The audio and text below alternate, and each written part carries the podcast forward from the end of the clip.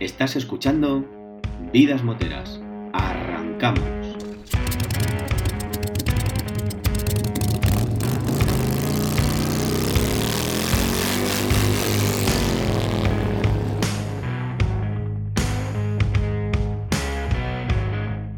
Bienvenidos al podcast para los aficionados al mundo de las dos ruedas. Yo soy Luis. Yo soy Rafa y este programa es una parada obligatoria, un oasis, un punto de encuentro para todo tipo de moteros, donde descubriremos la fascinante vida motera de nuestros invitados. Hoy, en Vidas Moteras, un programa especial. Tenemos con nosotros un resumen de la temporada de MotoGP y del Gran Premio de Cheste. Tenemos para comentarlo a una Wikipedia de MotoGP, al típico colega que no queda porque tiene que ver las qualis y el entrenamiento. El de pesado de siempre de más motos y menos fútbol. Rafa de Vidas Moteras.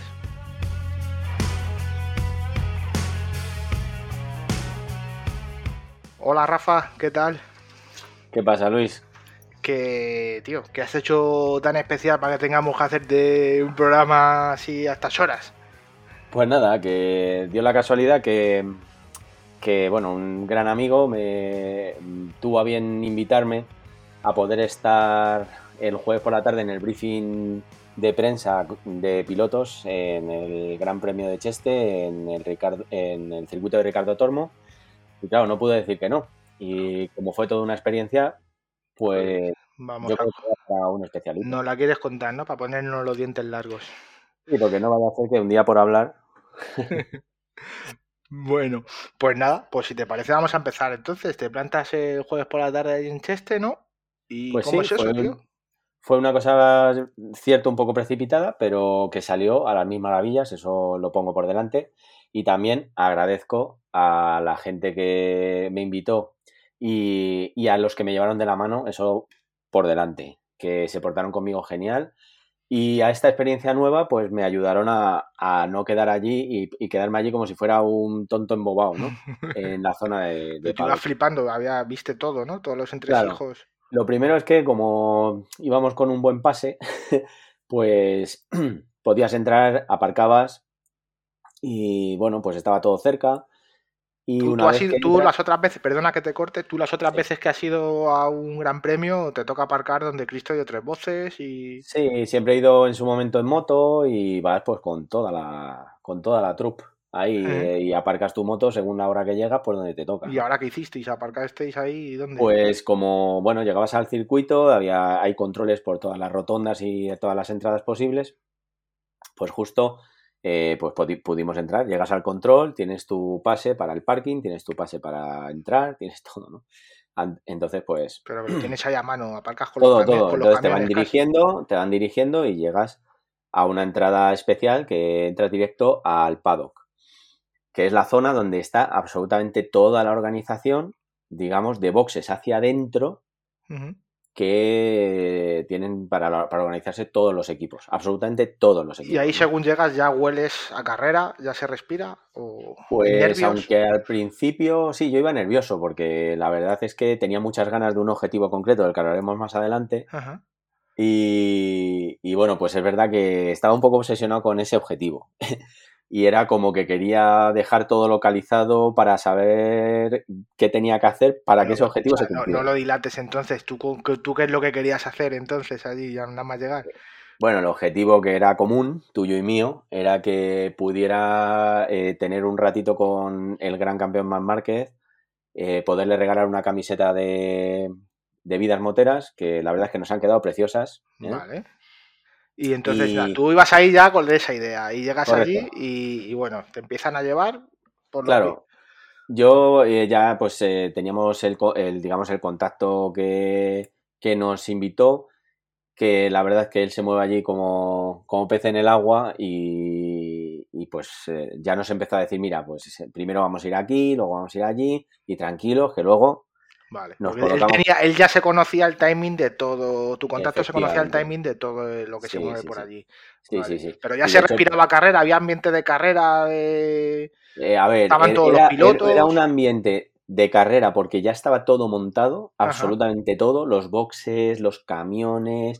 O sea, tú llegas allí y tienes como varias, varios pasillos, vamos a decir, grandes, en los que a la derecha tienes los camiones que se colocan al lado de los boxes y a la izquierda pues tienes más camiones de, de boxes y motorhomes de equipos en los que hay pues las cafeterías de los equipos donde van donde tienen sus pilotos los pilotos su sitio para descansar y luego está la parte que está cerca del paddock que también van los pilotos los equipos técnicos etcétera que para ahí donde se ponen los monos eh, bueno un poco todo no tienes los camiones donde se arreglan los monos de todos eh, ya vas viendo también a la prensa habitual, los de Dazón, que ya conoces de cuando ves las carreras, estaban todos por allí haciendo, pues, eh, pues ya entrevistas y mucho movimiento de todo, de aficionados con el mismo pase que tú y de motos y patines con mucha gente conocida. Ya empiezas a ver caras conocidas, ¿no? Que van de un sitio para otro. Vale, vale. Efectivamente. ¿Y tú qué haces? ¿Puedes parar ahí en ese momento a la cara conocida? ¿O, eh, cómo, te planearon la visita? Sí, la idea, la idea que nos dijeron, oye, eh, va a haber momentos en los que podamos estar tranquilos con pilotos y momentos en los que, oye, tú vas a ver pasar, si no un piloto, a alguien que te pueda interesar.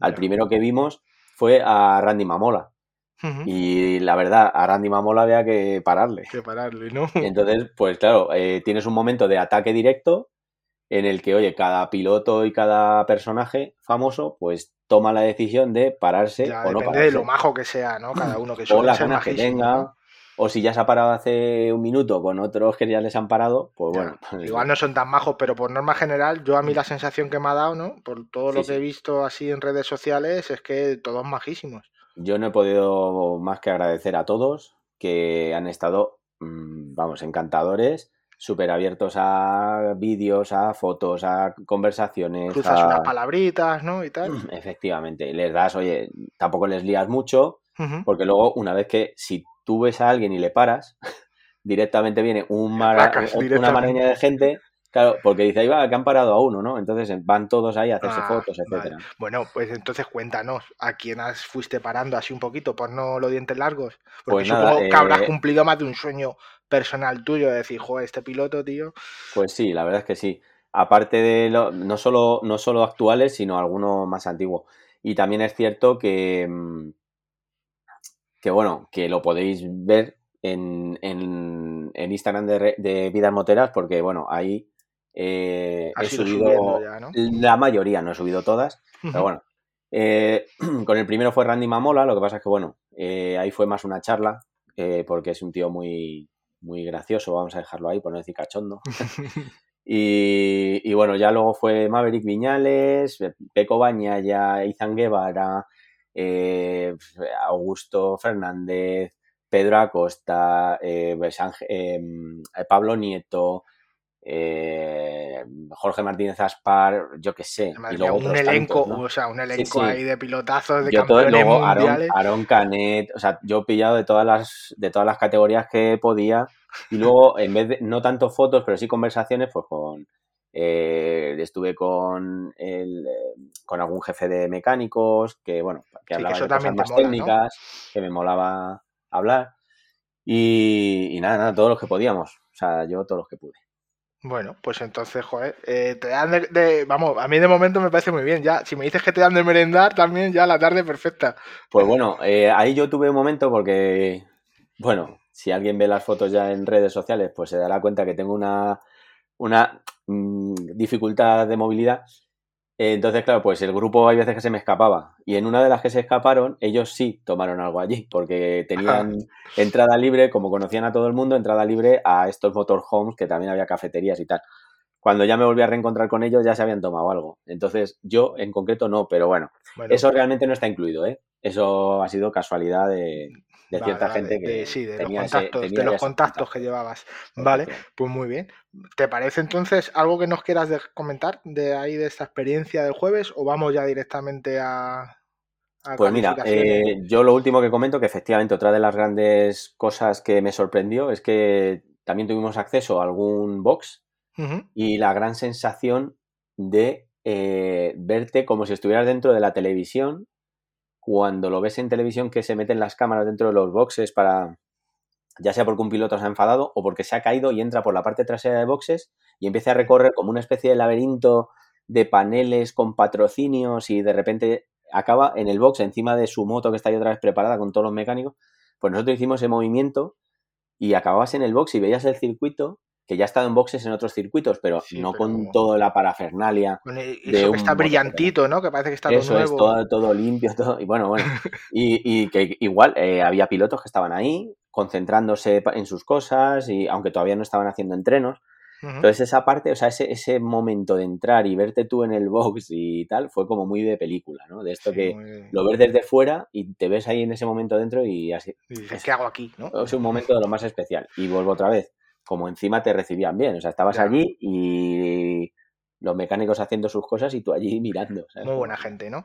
Oye, que no, se, Nos, que no se nos quede en el tintero. Eh, ese momentazo que has dicho tú, que tu sueño hay cumplido y tu objetivo que ibas, cuéntanos entonces, ¿cómo fue? Pues sí, efectivamente, mm, mm, tuvimos mucha suerte eh, y vuelvo a agradecer primero a, estas personas que, estuvieron conmigo y también a, a la persona, gran persona objetivo que eh, soy gran admirador de un montón de pilotos, tanto de ahora como de antes, pero un gran fan de Mar Márquez.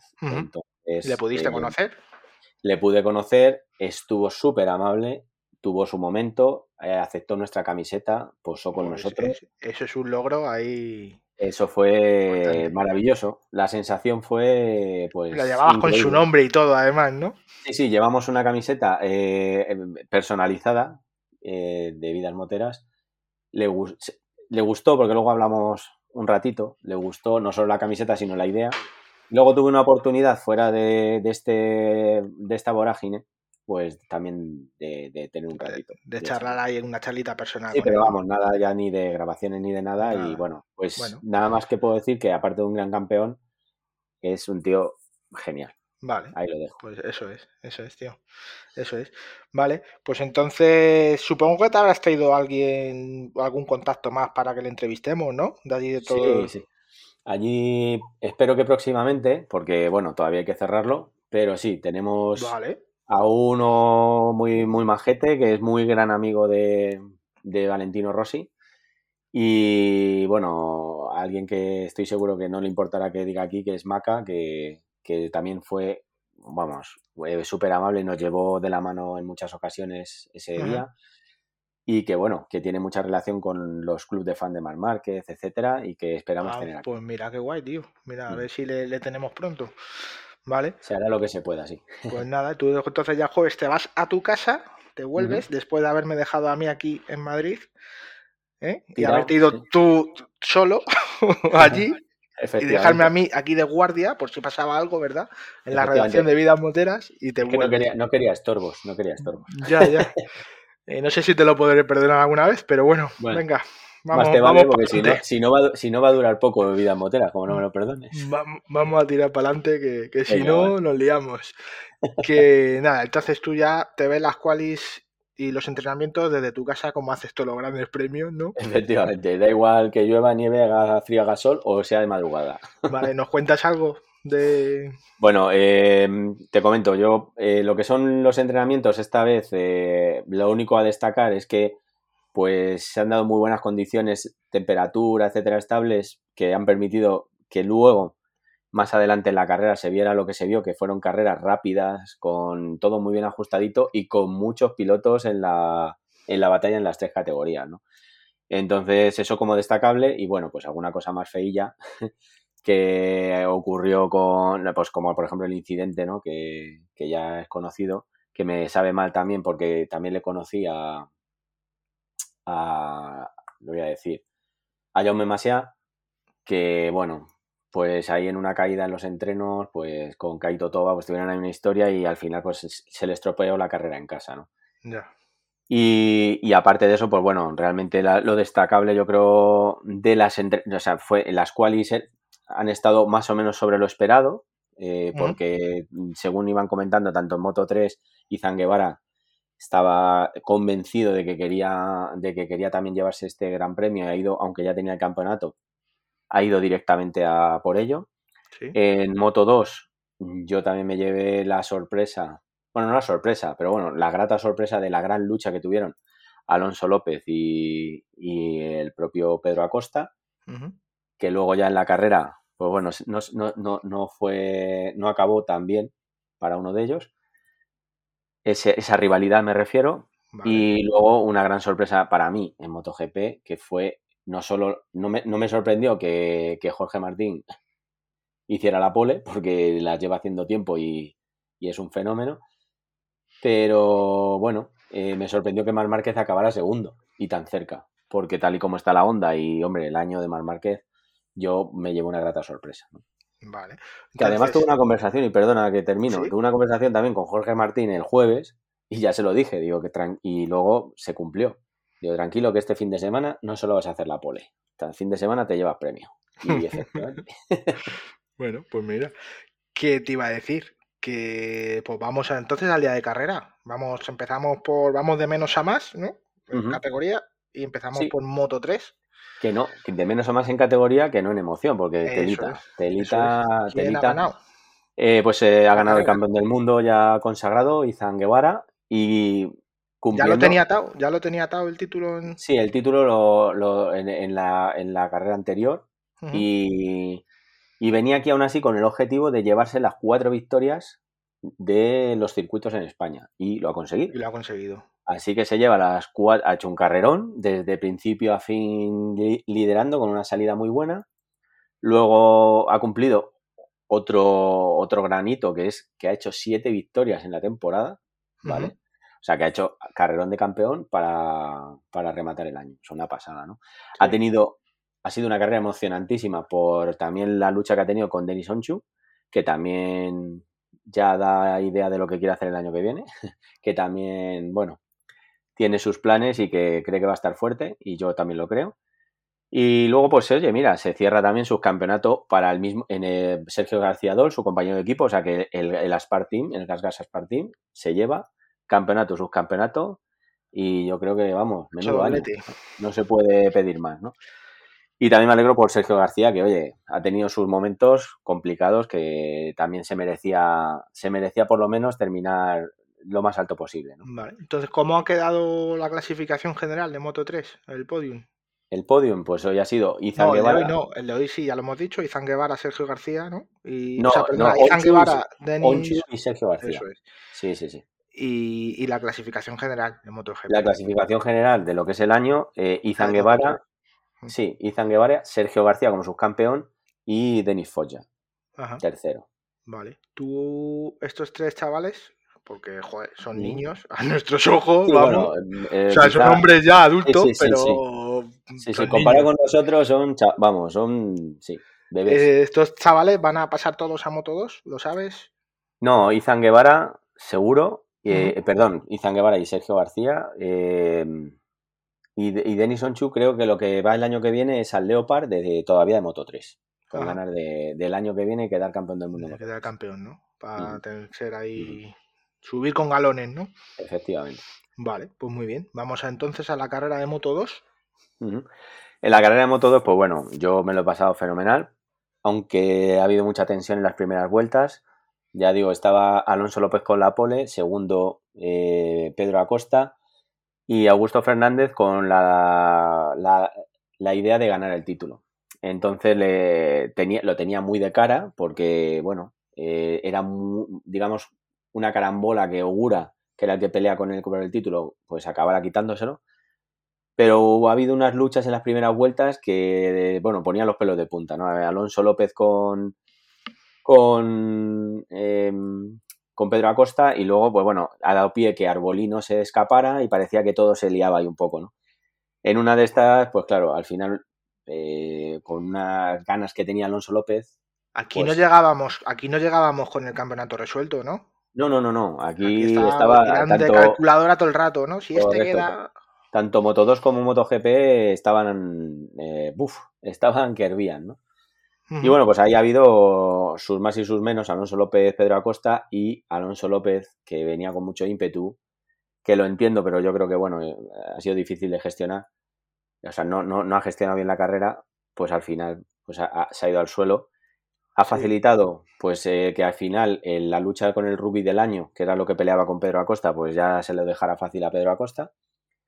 Augusto Fernández ha tenido también suerte similar y es que se le ha puesto de cara al título ya definitivamente cuando Ogura, peleando también, intentando ganar la carrera eh, y ya delante de Pedro Acosta presionándole, pues en una ha tocado además el freno y ha, ido al suelo también. Ha ido al suelo también. Así que en ese momento, sobre la vuelta, diría yo, 14-15, no estoy seguro, pero por ahí, no, cuando quedaban, perdón, 14-15 vueltas todavía, pues ya la cosa se ha quedado, es verdad que ha habido mucha emoción al principio, pero luego ya se ha ido eh, despejando y quedando claro todo. Pedro Acosta acaba cogiendo Arbolino, eh, Augusto Fernández también, y pues primero, segundo y tercero Arbolino, pero ya con todo calmado. Primero Pedro Acosta, ¿verdad? Segundo Augusto Fernández. Y tercero, Arbolino. Vale. Y entonces en la clasificación general.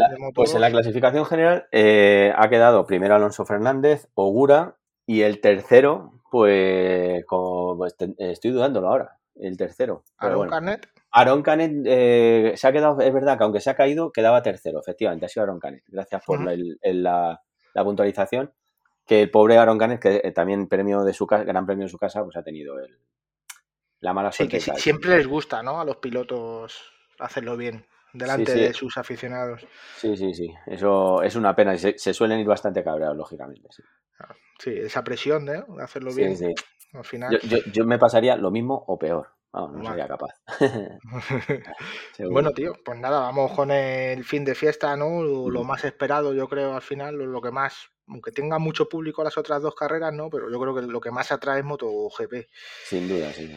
Porque yo es la primera vez que he dicho hoy, digo, joder, no me sabía, no me imaginaba yo que una carrera de Moto 2 me iba a emocionar tanto como me ha emocionado hoy. Pero estaba con muchas ganas de ver MotoGP, porque claro, en este caso sí, que estaba todo, a ver, muy de cara para Peco Bañaya, pero era como, bueno, había muchas muchas incógnitas, muchas cosas a tener en cuenta, muchas ideas malas que se te pasan por la cabeza. sí. Porque estás, estás ahí con que está Cuartararo con una legión de Ducatis solo ante el peligro y, y dicen qué fácil es que, alguien diga, que alguien diga, pero no, no ha sucedido así, cosa que, punto, ha, sido una carrera limpia. deportividad Sí, ha sido una carrera limpia, emocionante, con la gran decepción mía, pues lógicamente, que cuando se ha caído Mar Márquez, que yo ya sabía que no iba a poder seguir el ritmo, en este caso yo creo que por la onda, y, y nada, ha sido emocionante también hasta el final, porque ha habido muchos cambios de posiciones, eh, Cuartararo iba hacia adelante, se han tocado Peco Baña ya con Cuartararo y se ha roto una pieza y Cuartararo ha adelantado y parecía que a lo mejor Baña ya tenía la moto dañada. Eh, han surgido esas dudas, pero bueno, al final Peco Baña ya ha ido a controlar, aunque le iban pasando, le iban pasando, sabía que lo, tenía lo tenía facilito, ¿no? Sí, lo tenía muy fácil. Prácticamente con, terminar la, carrera. Cuartararo tenía que hacer el milagro de San Apapurcio, vamos. O sea, era... Sí, sí. Así que bueno, Así pues que ha dicho, mira, me voy a quedar quieto, ¿no? Y... Correcto. Y al final, pues una sorpresa que sí me he llevado, aunque se sabía que tenía ritmo, no me imaginaba que pues la Suzuki con Rins acabaría ganando la carrera. Ha quedado primero, ¿no? Y ha quedado primero, segundo Jorge Martín y y tercero, espérate que me estoy eh, eh, dímelo tú, ¿quién ha quedado tercero? Pues, eh, tío, ¿quién ha quedado? Pues ¿Quién ha quedado tercero? Oliveira, ¿no? No, Binder. Binder, Binder, Brad Binder. Brad Binder, sí, sí, sí, sí. Mi, perdona, que se me ha ido la olla. Sí, sí. Y, y, si es un error, siento a los aficionados, eh, a, los, a, los, a los oyentes, perdón. Que nos corrijan. Que nos corrijan en los comentarios. Y, y bueno, pues eso. Eh, así ha acabado y con el campeonato, lógicamente, para Peco Bañaya, que le han hecho un podio especial y nada, pues eh, se termina la temporada, efectivamente. Segundo, segundo Cuartararo, ¿no? Segundo del campeonato Cuartararo, efectivamente. Tercero. Y, tercero, por desgracia, ha quedado, digo por desgracia, bueno, me alegro por Bastianini, pero por desgracia ha perdido la tercera plaza Alex Espargaró, que hoy junto con Maverick, pues han seguido con esa tendencia de Aprilia a final de temporada con problemas mecánicos extraños que no les han permitido, bueno, Aleix ha tenido que retirar y, y Maverick, pues, al final del todo creo que también. Eh, o sea, tenemos que ir hasta el cuarto, hasta la cuarta posición para encontrar el primer español, ¿no? Alex sí, Espargaro. Alex Espargaro, efectivamente. El Pero bueno. Séptimo, el séptimo eh, Alex Rins y el noveno Jorge Martín, ¿no? Sí, sí, Jorge Martín que es el que ha ganado. Entonces, estarán los italianos dando palmas con las orejas, ¿no? Los italianos, al haber hecho ese doblete de Bañaya Ducati, ¿no? sí, sí, eso, bueno, lo llevaban esperando. Hacía mucho, ¿no? Que no ganaba un italiano. Pues desde Stoner, que si no me equivoco. me estás diciendo Ducati, ¿no? Yo te digo italiano. Ah, italiano, italiano. Pero bueno, eh, hablando Valentino Rossi 2009 o así. Sí, sí, sí. Sí, perdona, te había querido, te había entendido Ducati. No, bueno, Ducati igual, Ducati Stoner 2006 o 2005. creo que fue 2007, pero bueno. Bueno, bueno por ahí, sí, sí, sí. Eh, bueno, como veis, nosotros, pues bueno, eh, hacemos comentarios según nuestros conocimientos porque... Que nos corregís. Pero bueno, que, esto es un especial así muy, muy rápido. Muy, muy express. Que, bueno, tío, de estos pilotos que hemos estado hablando, ¿quién ¿tú crees en la clasificación general eh, ha sido justo vencedor Bañaya? A ver, yo creo que eh, tanto Bañaya como Cuartararo, cualquiera de los dos que hubiera ganado, se lo merece. Eh, si hubiera ganado Cuartararo, hubiera dado un poquito más de mérito. Primero porque no tiene una Ducati, que a día de hoy no hay duda que tiene una ventaja expresa con respecto a las demás. Eh, y luego, pues, eh, ya hay que darle el valor que tiene, porque al final, eh, con muchos altibajos, pero al final ha estado ahí en la pomada. Y la han atacado por todos los lados. Así que eh, las propias Ducati, me refiero. Ah, yo, yo, creo que sí, que son justos vencedores. No, no, no puedo claro que sí. Claro que sí. Un, un, piloto que hayas dicho tú, joder, me ha sorprendido, no pensaba que lo fuese a hacer tan bien y lo ha hecho muy bien. ¿Hablas en general o solo en MotoGP? en general. en, general hay varios, hay varios. Tengo que decir que los rookies del año de cada categoría son también justos merecedores. Tanto Diogo Moreira con eh, del, del, MTG, el MSI, que yo tuve la, la, gran suerte también de poder ir al MSI, que es un centro, digamos, tecnológico de automoción que hay aquí en Madrid. Eh, estaban preparando justo la Moto 3 de ese equipo cuando estuve y la verdad es que siendo un equipo nuevo, completamente partiendo de cero, no me imaginaba que iban a hacer el temporadón que han hecho, los dos. Pero Diogo Moreira ha hecho unos carrerones increíbles. Me ha sorprendido. Y David Muñoz, que llegó avanzada la temporada también en Moto 3, pues una barbaridad, ¿no? O sea, me parece un pilotazo.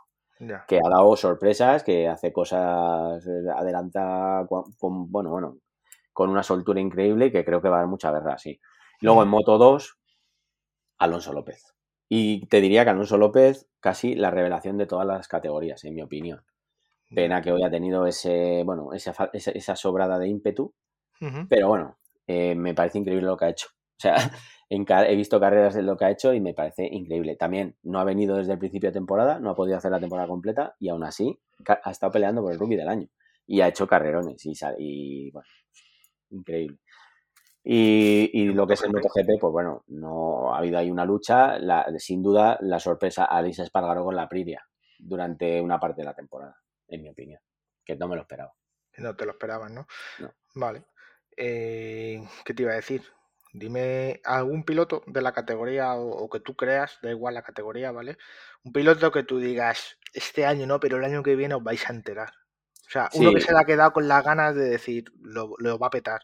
Pues mira, Pedro Acosta, que le ha costado un poco la adaptación, el año que viene ya totalmente adaptado a la moto, en Moto 2 va a dar mucha guerra, no digo que vaya a ganar el campeonato, pero, pero muy, bueno, quién sabe, es muy probable. Eh, Bastianini, cuando esté de, compañero de Peco, me parece a mí que lo va a pasar mal Peco, muy mal. Sí. Sin duda. ¿Va a haber, va a haber ahí algún roce? No sé si, no sé si ni, va a haber opción a roce. Esto es una opinión. Yo creo que cuando le va a pasar y, Le va a quitar las pegatinas. Es una opinión, ¿eh? pero a lo mejor me equivoco. Y nada, de los demás, eh, en Moto 3 va a haber mucha pelea. Moto 3 es que no sé decirte si va a haber alguno que diga tal. Jaume ya puede que tenga este año su oportunidad, que siempre está ahí, llega uno que, siempre la lía. Pero nada, y en MotoGP, pues ojalá Honda de con la tecla, pero esto es una esperanza más que una opinión ni una idea, de que ya desde los test del próximo martes que ya empiezan, pues ojalá, ojalá. Ojalá que Honda pueda, no solo a Mar Márquez, sino al resto de Hondas, darles una herramienta que les permita luchar, porque joder, ahora van a coger de Suzuki a Mir y a Les Rins en, lo que dos- te iba a en decir, diferentes ¿qué iba a equipos. pasar con la Suzuki, tío? Claro, y, y se- pues mira, Suzuki que se va, lo que también he comentado siempre, que con motos que están siempre en la pelea, y en este caso, como hoy se ha comprobado, que son capaces hasta de ganar grandes premios, que ya Es quisiera que son Honda, motos, son motos que están a la altura. claro, que ya quisiera Honda. O sea, es que ya quisiera Honda tener, eh, o al menos, yo que sé, una parte de lo que es la Suzuki y a partir de ahí tirar. Pero y se sabe, perdona que me desvíe del tema un montón, Sí. pero eh, es que no, no lo sé. ¿Se sabe por qué se va Suzuki realmente? Yo sinceramente no lo sé. No sé, yo- yo imagino que ha sido una, una decisión eh, corporativa a alto Invitamos, nivel. invitamos a alguien de Suzuki que venga y que nos lo cuente. Que nos lo cuente, sí, aunque, aunque estarán igual de sorprendidos, porque hay mucha gente que se ha quedado, porque los pilotos han encontrado dónde ir, pero se Claro. traen alivio supo para reconducir el equipo y tal, no sé qué, y de repente dicen, "Ah, ahora nos vamos. Los pilotos con contratos ya firmados. eh. A ver, eh, no se entiende muy bien. Yo, Sí, los yo no pilotos al fin y al cabo no son la cara más visible y, y esos habrán encontrado. Sí, ¿no? pero bueno, les ha costado, ¿eh? Ha sido una cosa, pero bueno. Así que nada, todo, todo en incógnita. Y luego también, otra de las cosas eh, cosa que sí que hay que tener en cuenta el año que viene, que podremos, si es necesario, hacer otro especial y contar ya así bien estudiado y con más detalle eh, todas las variaciones que va a haber en cuanto a eh, em, entrenamientos y clasificaciones y carreras al sprint, que llegan el año que viene, carreras al sprint, como lo de la Fórmula 1. Ya. Entonces, eh, Bueno, bueno, pues sí, todo eso, podemos- el detalle más adelante. hacer eso para el año que viene. Pero eso va a dar mucha salsa. a ¿Cuándo la- empieza el campeonato? Empieza en marzo del año que viene. ¿En marzo del Eh, año que viene? Sí, sí, Pues sí. para febrero o así. O bueno, que tengas buscamos. información, ¿no? Que tengas Sí. un poquito de información de primera mano. Sí, vamos cuando, a ya dar de esté todo, cuando yo sepa que esté todo 100% A ya- primero de marzo hacemos un especial de Muy primero de temporada y ahí te mojas de verdad y dices, mira, Sí, sí. y hacemos una quiniela. A ver qué. Eso sí, bueno, yo, pasa. eso sí, bueno. De, luego está bien luego a final de año Eso de temporada verlo. Queda muy mojarlo a bien. final de temporada. Muy bien. Vale, tío. Pues nada, sin más, yo creo que dejamos de dar la turra. Efectivamente, porque bueno, es- esto era un poco por contar sobre todo la experiencia inicial. Y bueno, no va a ser la tónica esto de dar opiniones, ni. Pero bueno, hemos creído que no solo porque hemos- nos han invitado y porque hemos tenido esta experiencia, pues había que, que contar un poco cómo ha terminado la temporada. Hacer un, un especial resumen Un de especial. fin de temporada de, de las carreras de motos. Efectivamente. Así Muy que bien. nada. Pues nada, Rafa, un placer eh, haberte tenido aquí con nosotros. Sí, como si, si, si ves que no vuelvo, te preocupas, ¿vale? Vale. Y espero, por favor, que para la próxima voy a poner cara pena. No me estáis viendo, pero por favor, llévame. ¿Sabes? No Vale, me dejes aquí. La próxima Tirado. ya veremos. A lo mejor te echo, te echo una cuerda y. y- No me dejes tirado. vale, Yo voy, voy en el maletero, voy donde, donde sea, tío. Contaremos contigo, venga, va. Venga. Bueno, eh, pues nada. eh, Un saludo a todos un saludo a todos oyentes. y, y- y en este caso, pues bueno, ya sabéis que nos tenéis en redes y en nuestra página web y en todas las plataformas de podcast. Así que, eh, Vs y ráfagas para todos. venga, nos vemos. Hasta luego. Chao.